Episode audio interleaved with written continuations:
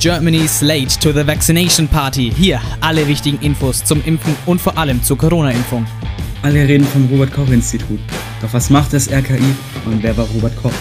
Das heute bei Sanft und Homeschulisch.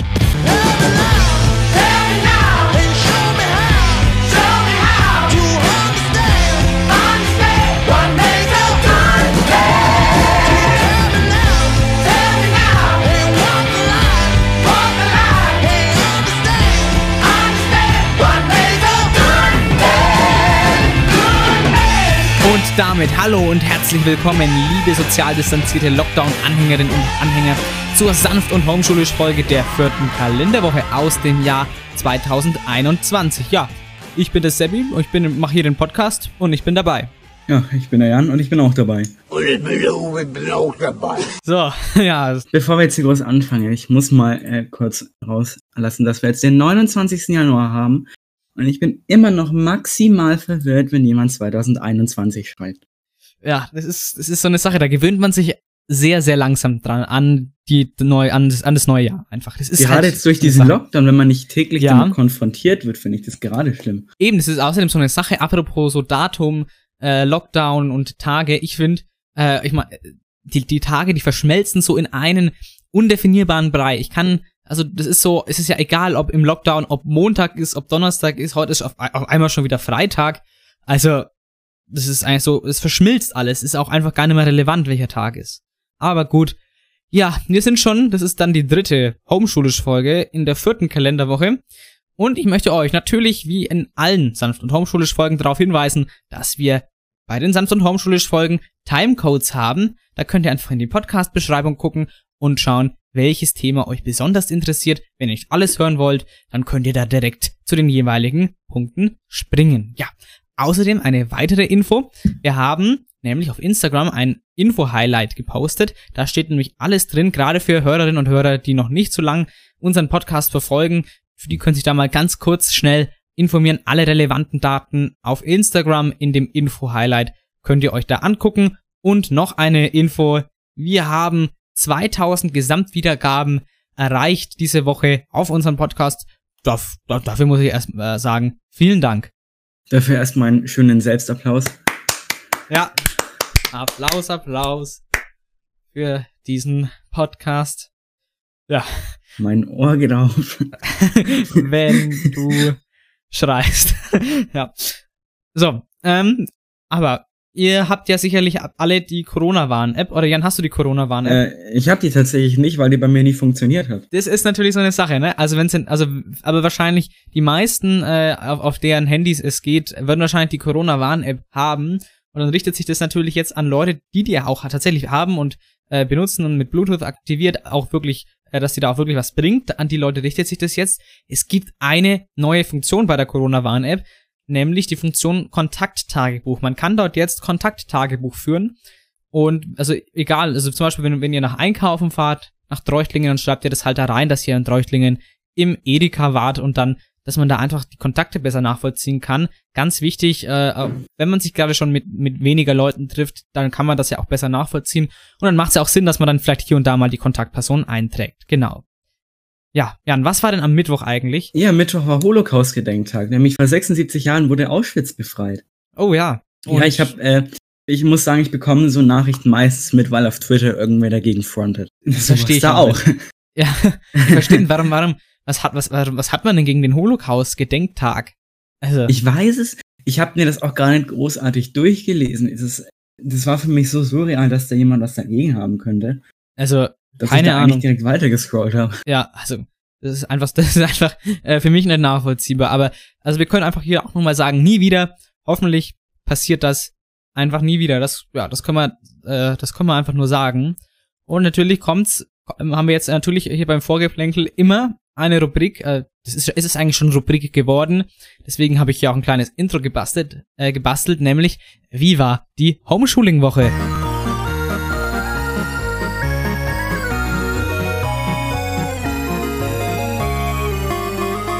Wie war die Homeschooling-Woche? Ja, Jan, ähm, ich habe ja vorhin gesagt, es fühlt sich schon wieder so an, alle Tage verschmelzen, es ist irrelevant, welcher Tag ist, man ist irgendwie die ganze Zeit am Machen für die Schule, Äh, die Woche war für mich relativ aufwendig, wegen dem Deutschprojekt zum Beispiel äh, und so weiter. Und ich muss heute am Freitag auch noch was machen, tatsächlich. Also ich muss sagen, war, war schon relativ aufwendig diese Woche wieder. Ja, das, da stimme ich dir zu. Ich muss ja, muss ja noch zusätzlich so ein Exposé für Seminar schreiben. Genau, das müssen wir, also alle W-Seminar-Menschinnen und Menschen müssen das ja auch machen, anfertigen. Ich glaube, wir haben ein bisschen mehr Zeit. Oder ist dann Abgabe bei euch schon? Abgabe ist bei uns am Montag, spätestens bis 14 Uhr. Au. Ja, okay, dann haben wir mehr Zeit. Naja, so viel zum Anfang, liebe Leute. Und wenn ihr auf die Folge geklickt habt, werdet ihr wahrscheinlich vielleicht auf Instagram das gesehen haben, was ich hier dazu gepostet habe. In dieser Folge gibt's vertrauliche, verlässliche Informationen, alles rund äh, ums Impfen. Wir schauen uns die Impfgeschichte an. Wir schauen uns dann natürlich auch das Wichtigste zur Corona-Impfung an. Gehen dann in Punkt zwei auf äh, Robert Koch ein. Wer war eigentlich Robert Koch? Auch eigentlich eine ganz interessante Geschichte. Und was macht das Robert Koch Institut? Ja, das ja nach ihm benannt ist, nicht andersrum.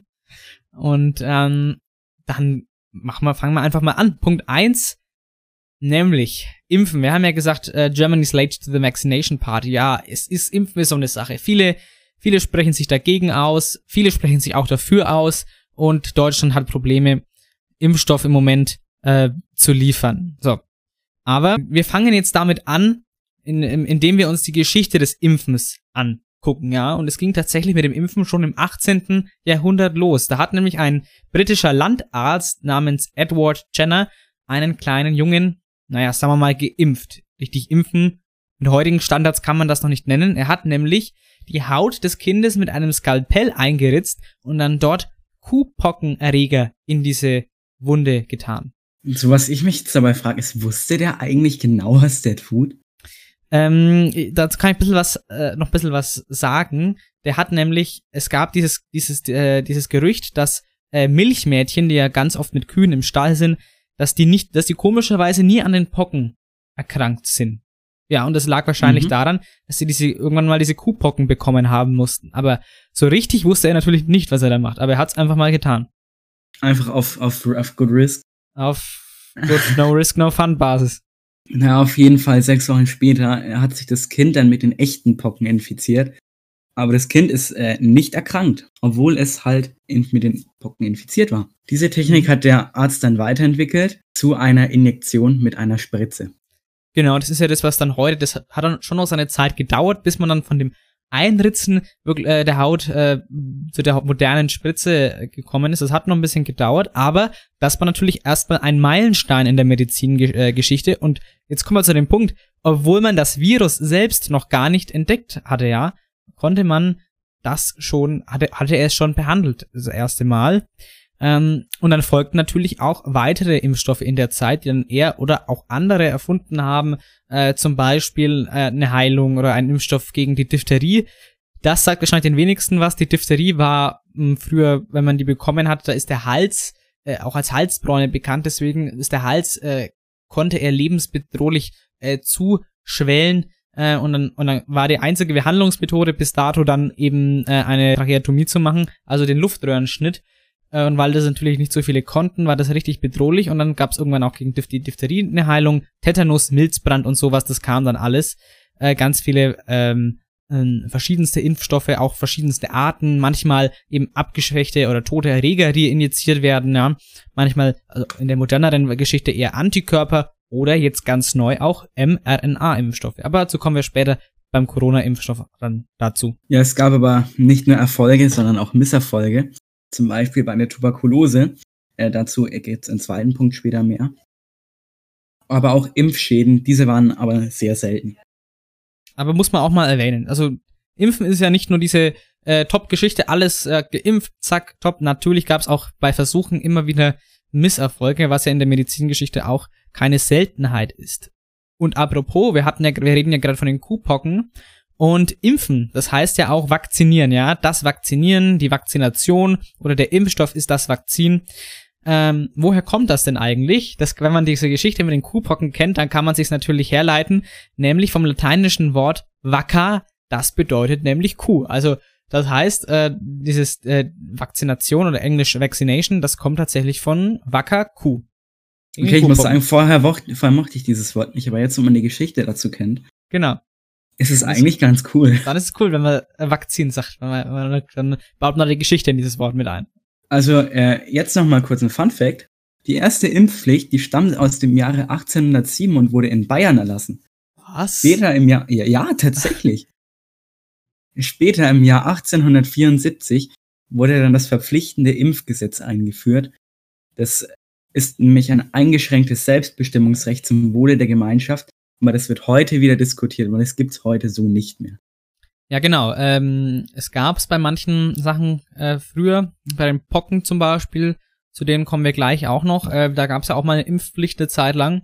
Äh, aber der, der Bismarck, der unter dem das damals 1874 passiert ist, dieses Impfgesetz, äh, wo man sich wirklich, äh, wo man die Kinder wirklich gegen Pocken im, äh, impfen lassen musste, ähm, wer hat es gesagt? So, wir schränken jetzt das Selbstbestimmungsrecht des Einzelnen ein und helfen somit der Gemeinschaft. Also, und klar, da kann man diskutieren mit Corona. Meiner Meinung nach, meiner persönlichen Meinung nach macht es Sinn, aber das muss wirklich jeder für sich selber entscheiden. Also meiner persönlichen Meinung macht es in einigen Fällen auch Sinn. Aber es, ja, es ist, halt für den Einzelnen, der das vielleicht nicht will, nicht Ja. die angenehmste Lösung. Ja, das, wie gesagt, das muss man, ist immer, ist, gibt's immer, muss man einfach drüber diskutieren, ja. So, und jetzt gehen wir mal in der Geschichte weiter. Nämlich äh, dann und auch in der Zeit äh, der Weimarer Republik. Auch da gab es eine Impfpflicht. Noch ein bisschen weiter in der Geschichte, dann in der NS-Zeit, zu den Nazi, zur Nazi-Zeit.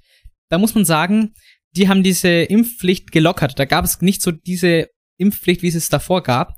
Nämlich die An Nazis waren Anhänger der deutschen Homöopathie. Das ist ja, die Homöopathie ist ja eine, also ist keine Wissenschaft, eine deutsche Erfindung. Also Zucker. es ist äh, Zucker, ähm, es ist ein, ein, ein Placebo, also, es, also Ho- Homöopathie hat ja keine Wirkung, die über den Placebo-Effekt äh, hinausgeht und die Nazis mochten das ganz gerne. Die mussten aber natürlich ihre Soldaten vakzinieren für den Krieg und deswegen, ja, mussten sie dann doch impfen, ja, aber haben dann immer die Ho Homö- Homöopathie, ja, sagt, sagt, das ist gut, aber die Soldaten im Krieg, die haben dann natürlich was mit echten Wirkstoff, also richtiges Vakzin bekommen äh, für den Krieg. Äh, Später in der BRD äh, konnte man sich dann freiwillig vakzinieren lassen. In der DDR gab es aber dafür spezielle Vakzinierungsprogramme, die entsprechen einer Impfpflicht. Genau, und heute ist ja auch in der, wo wir ein, ein Deutschland haben, ja auch diese Pflicht äh, gar nicht da, sondern wir haben ja auch, die, die wir können ja selber freiwillig drüber entscheiden. Und wir haben ja gerade die Pocken angeschnitten. Ähm, so, so, also ich meine, so ist die Geschichte des Impfens, des Vakzinierens ja entstanden mit den, Po- mit den Pocken. So, so hat das Ganze angefangen. Und ähm, die Pocken, das war für die Impfgeschichte immer ein großes Thema. Und da kommen wir jetzt zum bisweilen größten Impfprojekt aus dem Jahre 1967. Ja. Da hat die WHO, die Weltgesundheitsorganisation, mit einer weltweiten Pockenvakzinierung begonnen. Wirklich eine weltweite Impfpflicht, egal in den noch so entlegensten Orten. Und was ja auch schwer war, den Impfstoff, das Vakzin da in diese Regionen zu bringen. Aber 1980 wurde bekannt gegeben, das Pockenvirus wurde ausgerottet. Und das war ein Riesenerfolg. Ich, ich meine letztens, also es hört man ja eigentlich immer wieder mal, dass es in einzelnen Fällen noch aufkommen soll. Mhm. Und die verbreiten sich dann tatsächlich so innerorts immer auch ein bisschen. Aber Mhm. die gehen eigentlich nie wirklich weit. Ja, das ist, das ist, man hat Impfstoff, wenn dann, ja, wenn dann sollte es irgendwie äh, was ganz Lokales sein, aber dass man Epidemien, Pandemien hat, wie es bei den Pocken war, das, da muss man schon, da muss man äh, dem Impfen, also der, der, der wunderbaren Erfindung des Impfens schon dankbar sein, dass wir uns damit heute nicht mehr rumschlagen müssen, ja. Aber, Jan, jetzt gehen wir mal zur Corona-Impfung, ja, die wurde ja schon elf Monate, muss man mal denken, elf Monate, nachdem das Virus entschlüsselt wurde, haben wir jetzt einen Corona-Impfstoff. Und der ist natürlich heiß diskutiert. Es ist ein mRNA-Impfstoff. Aber was ist es eigentlich? Ja, mRNA steht für Messenger Ribonucleic Acid. Meinst du etwa Messenger Ribonucleic Acid? Ja, genau das.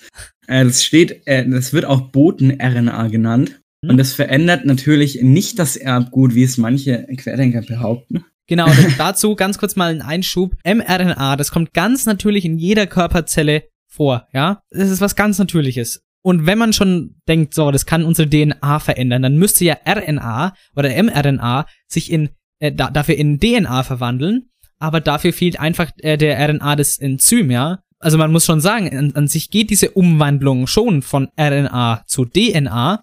Zum Beispiel äh, das HIV, äh, das HIV-Virus kann das, ja, HIV. Das ist so ein Schlingel, das kann äh, sich von RNA in DNA umwandeln, aber es hat eben dieses Enzym, was der Körper nicht hat. Und dieses Enzym heißt reverse Transkriptase und damit geht diese Umwandlung.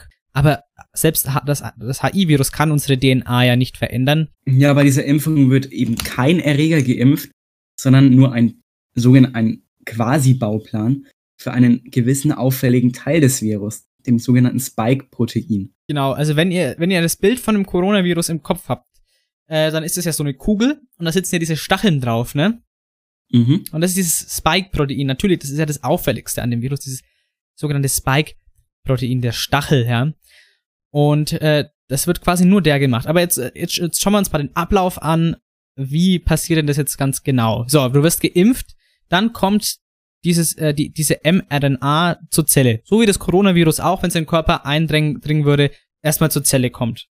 Dann geht äh, das, die mRNA als Bauvorlage für dieses Spike-Protein in die Zelle rein. Das Spike-Protein wird dann in der Zelle produziert, nur das Spike-Protein, nicht das ganze Virus, nur dieses Spike-Protein und verlässt dann die Zelle, wird dem Immunsystem dann vorgeführt und das Immunsystem erkennt dann dieses Spike-Protein und kann die Abwehr so in Stellung bringen. Na, das heißt, wenn dann das echte Virus kommen würde, erkennt es dann das Spike-Protein und kann, dann ist, dann ist die Abwehr perfekt vorbereitet. Willst du mir gerade sagen, dass das wie in einer Firma abläuft, wo ein äh, Produkt zur Vorstellung reingeschickt wird und es dann Ja. in mehrfacher Form wieder rauskommt? ja, so ist es. genau so ist es. Mit dem Corona-Impfstoff. Das ist ja großartig. Ja, sehr großartig. Aber jetzt noch mal ein kleiner Schlag gegen die Querdenker. Ja, das Vakzin ist sicher. Die Impfstoffentwicklungen dauern in der Regel nur deswegen so lange, weil nicht mit Druck daran gearbeitet wird oder weil man auf Gelder oder Genehmigungen oder genug Infizierte warten muss. Ja, das Bei war bei Corona, Corona alles ging es halt deswegen viel schneller. Es wurden Genau. viele Gelder reingepumpt. Es gab viele Infizierte, die Genehmigungen gingen raus wie am, wie am Fließband. Mhm. Und deswegen ging es da eben viel schneller als bei anderen Vakzinen. Genau, weil, weil, weil immer, weil immer, was ja, elf Monate ist schon extrem schnell für den Impfstoff und sonst dauert ein Impfstoff schon äh, tatsächlich um, um schon teilweise äh, sieben Jahre oder länger, das zu machen. Das kann schon durchaus sein, vier bis sieben oder länger. Ähm, aber beim Corona-Impfstoff elf Monate. Man kann schon verstehen, dass man da dann äh, verunsichert ist, aber es wurden ja alle, alle, alle Testphasen genau eingehalten. Da gibt es nämlich die erste Phase, die heißt Sicherheit und Immunität. In Phase 2 wird dann auf die Dosis nochmal extra geguckt wegen Sicherheit und Immunität. Und in Phase 3 wird dann die Wirksamkeit und Sicherheit begutachtet. Beim Genau. Coronavirus speziell gab es jetzt insgesamt 37.000 Proband oder Probandinnen, aber nur zwei Monate Nachbeachtungen wurden gemacht, was nicht unbedingt zu kurz sein muss. Genau, das muss man schon sagen. Also erstmal 37.000 ProbandInnen. Das ist eine Zahl für den, für den, für den Impfstoff. Das ist eine extrem hohe Zahl. Also es ist eine ganze Menge mehr als bei einem, äh, bei einem durchschnittlichen Impfstoff. Das ist wirklich viel, das muss man sagen. Und diese zwei Monate Nachbeachtung, äh, Beobachtung, da wurden, da haben viele gesagt, das ist viel zu kurz, ja. ja. Da kann man diese Langzeitschäden ja gar nicht absehen. Aber das Ding ist, wenn man diese Langzeit, dieses, die sind ja erstens sehr selten, aber wenn man diese Langzeitschäden wirklich oder Risiken, diese Langzeitrisiken wirklich äh, beobachten wollte, dann müsste man eine extrem hohe Zahl an, äh, an Probanden haben, so ungefähr 300.000 und genauso viel in der Placebo-Kontrollgruppe, muss man sagen. Und das Ganze kann auftreten nach vielleicht sechs Monaten, nach einem Jahr, nach zwei Jahren, nach fünf Jahren, nach zehn Jahren. Aber das ist, das ist in, bei, bei keiner Impfstoffentwicklung die Regel. Also kann man sagen, dass diese zwei Monate durchaus auch ausreichen. So, und jetzt gucken wir uns ähm, auch mal schnell auch die Wirksamkeiten an. Es gibt ja verschiedenste Impfstoffe, BioNTech, Pfizer, Moderna und äh, AstraZeneca, der jetzt auch neu zugelassen wurde. Ähm, von BioNTech, Pfizer und Moderna ist die Wirksamkeit so bei circa 95 Prozent, was sehr gut, sehr, sehr gut ist. Und wenn man, wenn dann eben geimpft wird, was ist dann die Folge daraus natürlich? Wir hätten weniger Tote, äh, weniger Intensivpatientinnen und Intensivpatienten. Aber was man eben jetzt noch nicht weiß, weil es dafür einfach noch viel zu früh ist, man weiß nicht, ob der Geimpfte nach der Vakzinierung noch virulent ist. Das heißt, bekommt er einfach nur keine Symptome mehr? Oder ist er dann nachher weiterhin virulent? Ist er weiter ansteckend? Das ist ja quasi die Frage, die man sich stellen muss. klar, er bekommt keine Symptome mehr, was für, den, für die Person sehr gut ist, aber wenn er weiter virulent bzw. ansteckend ist, das wäre eben nicht gut. Das weiß man ja noch nicht. Man weiß auch noch nicht lange, wie lange äh, der Impfstoff hält. Und deswegen heißt jetzt einfach für uns trotz dem Impfstoff weiter die Corona-Regeln einzuhalten. Das gilt jetzt. Allein schon, wenn ich geimpft werden sollte und ich weiß, dass ich jetzt nicht mehr angesteckt werden kann, will ich aus Solidarität einfach mal so eine Maske aufsetzen. Ja, eben. Zwar jetzt keine FFP2-Maske vielleicht, die komplett luftundurchlässig ist, mhm. aber wenigstens so aus Solidarität vielleicht so eine Stoffmaske. Ja, genau. Dass man wenigstens den anderen Leuten ein bisschen zeigt, dass man denen nicht egal ist oder so. Genau, das finde ich auch gut, ja. Kommen wir zu den Nebenwirkungen. Packungsbeilage lesen. wir lesen jetzt die Packungsbeilage. Beim Impfen gibt es leider auch einige Nebenwirkungen, die sind aber nicht so wild, dass sie langzeitlich hervorgebracht werden. Da gibt es nämlich einmal die Müdigkeit, das wiesen ungefähr 59,4 Prozent der Probandinnen auf.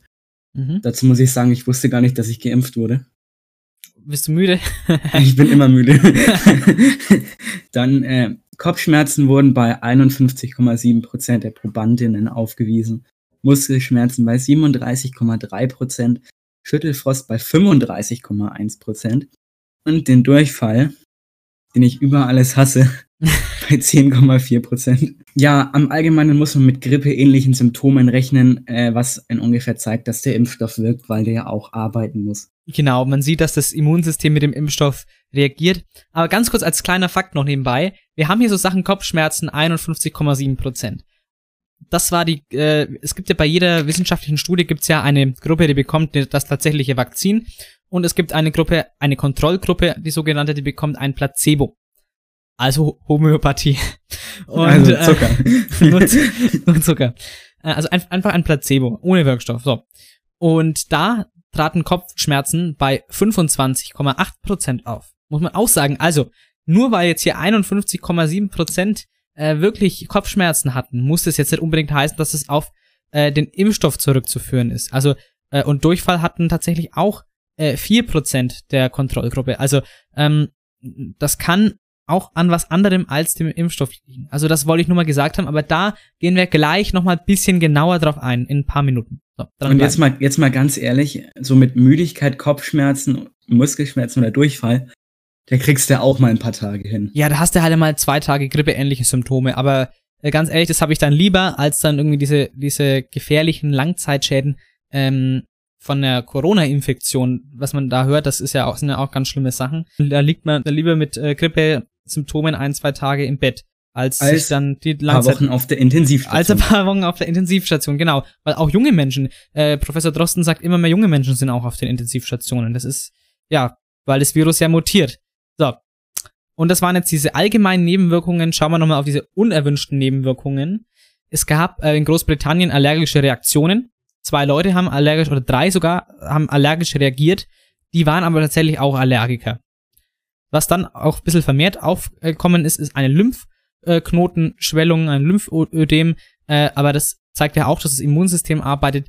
Bei einer Person ist das Gesicht auch temporär angeschwollen, ist aber auch dann wieder abgeschwollen. Und wie gesagt, man muss sich fragen, treten diese Nebenwirkungen äh, auf, weil es am Vakzin liegt oder einfach unabhängig davon, ja. Es gibt aber auch noch seltenere Nebenwirkungen. Äh, ja, hierbei muss man sich vor allem fragen, gibt es Probleme dabei, dass der Impfstoff in nur elf Monaten, also in einer relativ kurzen Zeit entwickelt würde? Man würde hier größere Impfnebenwirkungen bereits, aber bereits in den ersten Monaten nach der Vakzinierung merken. Aber ein Restrisiko bleib, bleibt aber wie bei jeder, bei, bei jedem Impfstoff oder Medikament eigentlich, dass es irgendwelche seltenen Nebenwirkungen auftreten. Das betrifft genau. aber nur den minimalsten Teil der Bevölkerung. Genau, und hier einfach nochmal die wichtige Info. Auch geimpft werden Menschen sterben. Es sind sogar bereits, oder von dieser, äh, bei den Probanden, es sind zwei Probanden tatsächlich auch gestorben, aber auch vier aus der Placebo-Gruppe. Alle an Herz-Kreislauf-Störung verstorben. Deswegen Achtung vor dem sogenannten Post-Hoc ergo propter Hoc Fehlschluss. Das ist lateinisch. ja, und das heißt quasi, nicht alles, was nach einer Impfung passiert, geschieht wegen der Impfung. Muss man ja einfach mal sagen. Also nur weil man hört, oh Gott, der ist geimpft worden und ist dran gestorben, eine ältere Person, ja, vielleicht, die wäre wahrscheinlich auch ohne dann die, ohne diese Impfung dann gestorben. Also nicht, weil man jetzt irgendwas hat, was schlecht ist und hat sich davor impfen lassen, ist auf diese Impfung zurückzuführen. Das ist dieser sogenannte Post-Hoc Ergo Propter Hock, Fehlschluss. Das klingt doch super. Ja. Ja, in Deutschland, bei, also bei uns ist das Paul-Ehrlich-Institut für, die, für den Impfstoff verantwortlich, beziehungsweise für Impfstoffe im Allgemeinen, überwacht da ihre Qualität, Wirksamkeit und Sicherheit. Paul Ehrlich, der war mitverantwortlich für das Vakzin gegen die Diphtherie, zusammen mit Emil Behring. Genau, wollten wir nochmal gesagt haben, ähm, wir gehen ja auf Robert Koch ein und das Robert Koch Institut, deswegen das Paul Ehrlich Institut, was in Langen in Hessen sitzt, ähm, genau, natürlich benannt nach Paul Ehrlich, der, wir haben die Diphtherie angesprochen, da war auch zusammen mit, äh, war er dran beteiligt, äh, zusammen mit Emil Behring, was damals ähm, auch eine große Revolution war. Genau, so viel dazu. Jetzt habt ihr alle relevanten Infos zur Corona-Impfung. Ähm, ich würde mich persönlich impfen lassen, aber das muss ja jeder für sich selber entscheiden. Finde ich auch. Ist so. So, kommen wir zum zweiten Punkt. Wir haben ja heute nur zwei, aber dafür zwei sehr ausführliche Punkte. Nämlich Robert Koch. War der, war der zufällig Koch? nee, aber ich habe einen guten Witz. Wie normale Menschen sagen würden, Küche. Oder wie Robert Koch sagt, Kochinstitut. Den kannte ich tatsächlich schon, aber der ist nice. Der ist gut, ja. Ja, Robert Koch war einer der bedeutendsten Mediziner in der deutschen Geschichte. Er war nicht nur Mediziner, sondern auch Mikrobiologe und einer der Väter der Bakteriologie. Man muss aber auch sagen, Robert Koch ist kein unfehlbarer Held, aber das schauen wir uns jetzt mal genau an. Ich würde ja im Allgemeinen sagen, niemand ist unfehlbar. Ja, das stimmt. Also, das ist man, ist man ein bisschen verblendet, wenn man eine Der Person kann- nur positiv Da sieht. kann auch ein Robert Koch oder ein Christian Drosten mal Fehler machen. Genau. Ja, der Robert Koch, der hat angefangen mit einem Medizinstudium und der arbeitete später als Provinzarzt, wo ihm Fälle, äh, viele Fälle von Milzbrand begegnen. Äh, deswegen forschte er in einem selbst zusammengeschusterten Labor, ob man nicht was dagegen machen kann. Aber das Problem daran, die damalige Wissenschaft ging, ja, ging noch davon aus, dass Krankheiten über schlechte Luft oder schlechte Böden verbreitet werden, ja. Man kannte Bakterien, Viren und sowas noch gar nicht. Der französische Wissenschaftler Louis Pasteur, also das war ein Konkurrent Kochs, der veröffentlichte seine Keimtheorie. Diese lieferte jedoch absolut keine Beweise. Genau, wir hatten schon sowas, was in die Richtung ging, also Keime, dass es es gab, aber es gab halt keine Beweise. So. Ähm, ganz viele Theorien, nichts Bewiesenes. So. Koch, der experimentiert jetzt, äh, entwickelt Hilfsmittel äh, zum Milzbrandbakterien sichtbar machen sogar und auch Geräte und Substanzen. Also er forscht da richtig. So. Und dann legt er irgendwann Milzbranderreger in Kulturen an. Und dann infiziert er ein Tier damit und isoliert dann eine Spur, ja, hat er eine Spur im Blut äh, dieses erkrankten Tieres ausgemacht und diese Spur verabreicht er dann einem anderen Tier, einem gesunden Tier und das wird dann krank. Und das war der Durchbruch, der Erreger von Milzbrand war gefunden. Ja, das war eigentlich so der Durchbruch, äh, wo Robert Koch wirklich bekannt wurde. Und ähm, hat nicht lange gedauert, dann ist er schon Forscher an der Berliner Charité geworden.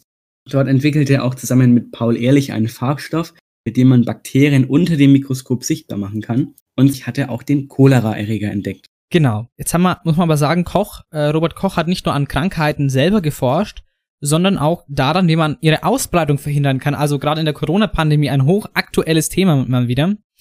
Äh, er hat aber auch nicht nur daran geforscht, sondern auch praktisch geholfen. Nämlich als Hygieneexperte bei der großen Cholera-Epidemie in Hamburg 1892, 1893. Da hat er Sachen eingeführt wie Desinfektion, Wasser abkochen, bevor man es trinkt und Quarantäne. Also all diese Sachen haben wir äh, dem auch großen Hygieniker Robert Koch zu verdanken.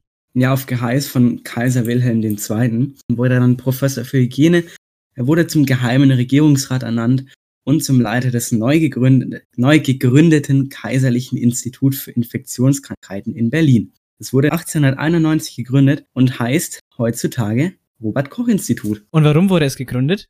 Ja, das wurde wegen seiner Leistung gegründet, aber auch, weil die Erbfeinde Frankreich das Louis Pasteur Institut gründeten. Ja. Pasteur war hier der Erste, der Vakzinierung gegen Milzbrand gelang, auf Basis von den Forschungen von Robert Koch. Muss man sagen, die haben sich so ein bisschen gebettelt. Frankreich, das waren ja eh die, Erb, die Erbfeinde der Deutschen, die große Erbfeindschaft zwischen Frankreich und Deutschland. Aber ich glaube, dass sie nicht zusammengearbeitet haben, sondern Konkurrenten waren. Ich glaube, das hat der Medizin eigentlich geholfen, weil Konkurrenz, das Konkurrenz belebt das Geschäft und so gilt's auch für die Medizin und die Forschung. Und dann aber Kochs wichtigste Entdeckung. Der Tuberkuloseerreger. Mycobacterium tuberculosis. Die Tuberkulose, ganz kurz, ist eine hauptsächlich die Lunge befallende Infek bakterielle Infektionskrankheit. Ähm, und da hat man dann äh, oft als Folge eine Immuninsuffizienz. Also quasi das Immunsystem ist dann sehr stark geschwächt und man erkrankt dann oder stirbt dann letztendlich an sehr kleinen Krankheiten. Ja. Und weil Koch so groß auf diesem Gebiet geforscht hat, wird die Krankheit auch noch Morbus Koch genannt. Und Tuberkulose war außerdem im Jahr 1858 die größte Todesursache im Deutschen Reich. Es gab keinerlei Heilung. Also ich muss jetzt mal kurz einhaken. Ich würde es rein theoretisch, wenn ich jetzt Forscher wäre, ich würde es vollkommen seltsam finden, wenn man ein Virus oder eine Krankheit nach mir benennt. stell mal Ja. vor, dann sagen, stell mal vor, du heißt jetzt zum Beispiel Robert Koch und dann gehst du da auf die Straße und hörst du da, oh, mein Nachbar ist letztens am, am Morbus Koch verstorben. Das ist, ja, das ist bitter. Das ist bitter. Das ist echt bitter. Einerseits bist du darauf voll stolz drauf, weil du das, äh, das quasi erfunden hast, beziehungsweise entdeckt hast und da auch nach dir benannt wurde. Mhm. Auf der zweiten Seite muss es doch vollkommen einen runterziehen. ich glaub's auch. Ähm, ja, aber Robert Koch auf jeden Fall verkündet am Berliner Institut für Physiologie, dass er den Erreger gefunden hat und wird damit sofort weltberühmt und als medizinischer Superheld be bekannt unter dem Motto quasi, dass er alle Krankheiten knackt. Na, egal welche Krankheit da kommen mag, Robert Koch knackt sie alle, findet nach und nach für jeden Virus, für jedes Bakterium, das er findet, eine Heilung. Ist das wirklich so? Man muss sagen, Robert Koch stand stets unter Leistungsdruck, unter Zugzwang wegen der Konkurrenz auch mit äh, Louis Pasteur. Und das wird ihm zum Verhängnis, gerade bei der Krankheit, die ihm so viel Ruhm einbrachte, nämlich bei der Tuberkulose. Die Krankheit, die ihm nicht nur so viel Ruhm, aber auch später den Nobelpreis einbrachte. Er hatte ja den Erreger gefunden und glaubte dann 1890 in Tuberkulin ein Heilmittel gefunden zu haben. Die Weltöffentlichkeit war begeistert, große Begeisterung, Tuberkulin sollte das Heilmittel sein. Koch glaubte auch an die Wirk äh, Wirksamkeit, hatte es auch getestet, sogar an sich selbst, aber es war nicht vollständig erforscht. Es wurde sehr schnell, sehr voreilig in den Markt gebracht. Naja, trotzdem, trotz dessen, dass es noch nicht richtig funktioniert hat, stellte es auf dem 10. Internationalen Medizinkongress in Berlin vor. Da sind dann ganz viele bedeutende Mediziner hingekommen, weil es ja schließlich bis dato noch keine Heilung für diese Krankheit gab. Jedoch, auf Begeisterung folgt Ernüchterung. Das Tuberkulin birgt keine Heilung. Manchen schadet es, manche tötet es. Es, hat, es gab einen enormen Rückschlag auf ihn. Genau, und schließlich kommt auch heraus, dass äh, in Tuberkulin der extrahierte Erreger selbst steckte. Ja, deswegen wollte Koch auch diese, was im Tuberkulin drin war, auch gar nicht erst offenlegen.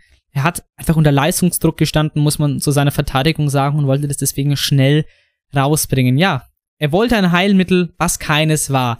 Das Tuberkulin schadete letztlich Kochs Ruf. Es ist kein Heilmittel, das muss man sagen. Es wird aber heute tatsächlich noch verwendet, ja, muss man auch sagen.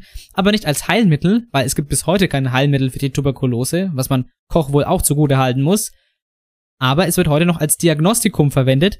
Wenn nämlich dieses Tuberkulin genommen wird, dann gibt es Hautreizungen, wenn du im Moment an Tuberkulose erkrankt bist oder erkrankt warst, dann bekommst du eine Hautreizung. Also ganz so schlecht, was der Herr Koch da hier herausgefunden hatte, war es dann doch nicht. Naja, es, trotzdem, dass, trotz dessen, dass sein Ruf geschadet wurde, hat er sich nur so ein bisschen aus, der, aus dem Tuberkulosengebiet rausgezogen und hat sich fortan dann den Tropenkrankheiten gewidmet, zum Beispiel der Epidemie der parasitären Schlafkrankheit in Deutsch-Ostafrika. Da gibt's eine lustige Geschichte dazu. Ja, Habe ich letztens zufällig äh, in einer Zeitschrift gelesen. Ich, wie hieß Mhm. die denn? Ich weiß nicht, die habe ich online gelesen in der Zeitschrift. mhm. Und äh, da, da gab es wohl in, in Afrika eine ganze Schulklasse, die auf einmal eingeschlafen ist. Oh. Mitten im Unterricht, alle weg. Oh. Die sind dann, glaube ich, so ein paar, äh, so ein oder zwei Tage später erst wieder aufgewacht. Also wegen, wegen dieser Schlafkrankheit. Wegen dieser Schlafkrankheit. Das ist echt eine krass, also boah, muss man vorstellen. Aber das ist halt diese Tropenkrankheiten, die, das, die durch diesen Parasiten ausgelöst werden, das damit ist auch echt nicht so Spaß. Und da gibt's ja, gibt echt sehr gefährliche Tropenkrankheiten. Und da hat Koch eben nach seinem Rückschlag ähm, bei der Tuberkulose sich halt dem gewidmet und war dann da aber auch sehr erfolgreich. Genau, abschließend zum Robert Koch-Thema einen kleinen Serientipp, nämlich die Serie Charité. vor allem Staffel 1, da geht's um Robert Koch und auch die Geschichte mit dem Tuberkulin, Diphtherie und sowas an der Berliner Charité. Bei Netflix kann man das angucken. Ähm, ist zu empfehlen, ist eine Serie, wenn man sich für diese Robert Koch in, äh, und ein bisschen äh, für die Berliner Charité interessiert, weil es ja auch im Moment aktuell ist, äh, kann ich diese Serie empfehlen. Charité Staffel 1. Ja, du hast mir da letztens schon mal davon erzählt und ich habe es auch auf meine, auf meine Li Serienliste gesetzt. Ha. Aber das Problem ist, ich habe momentan noch so viel. Das, ähm, Bis ich da mal dazu komme, sind ein, zwei Jahre rum.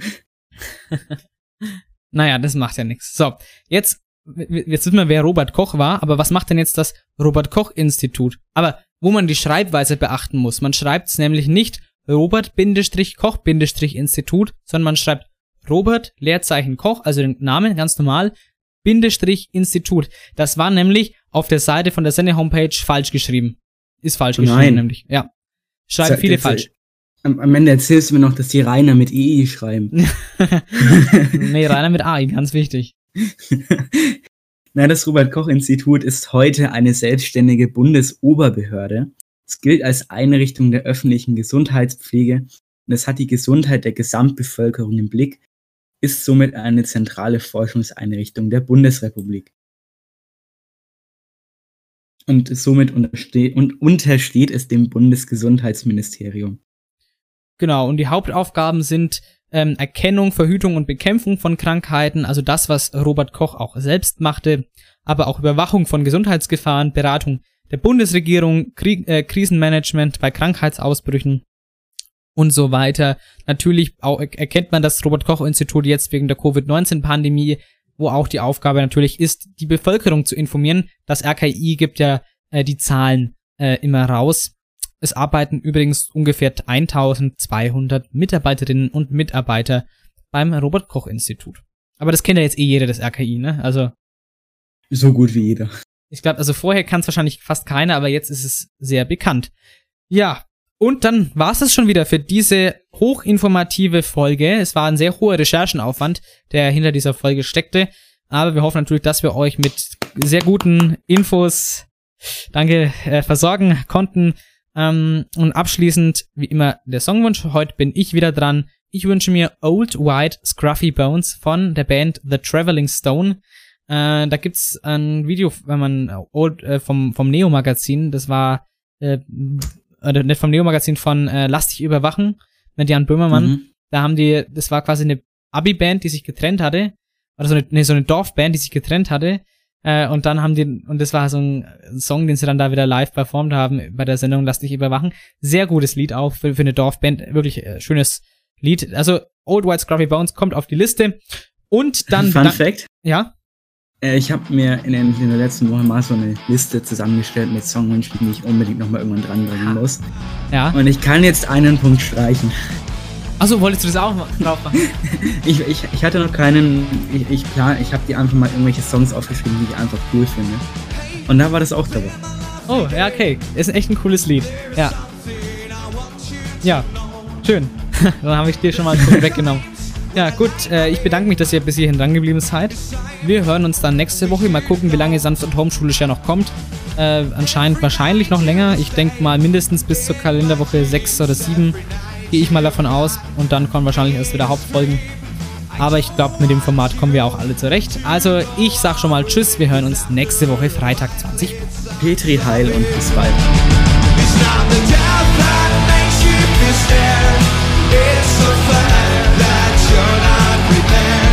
It took some time to see that I was but now I